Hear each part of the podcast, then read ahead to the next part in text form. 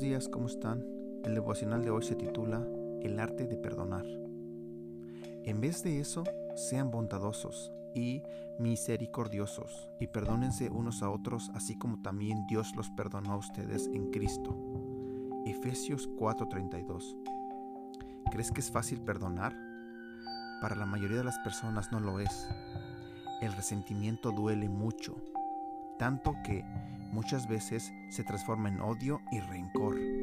Sin embargo, ¿qué gana uno al no perdonar? ¿Acaso eso afecta a la otra persona? Por lo general no.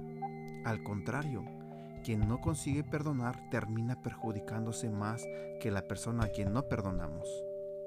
Además de no ser bueno para nosotros, a Dios no le gusta que no perdonemos.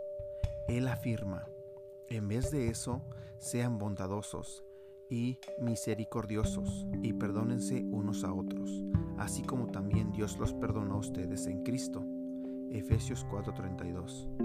Cristo entonces es la llave para que perdonemos a nuestro prójimo. Es en Él en quien encontramos fuerzas para perdonar.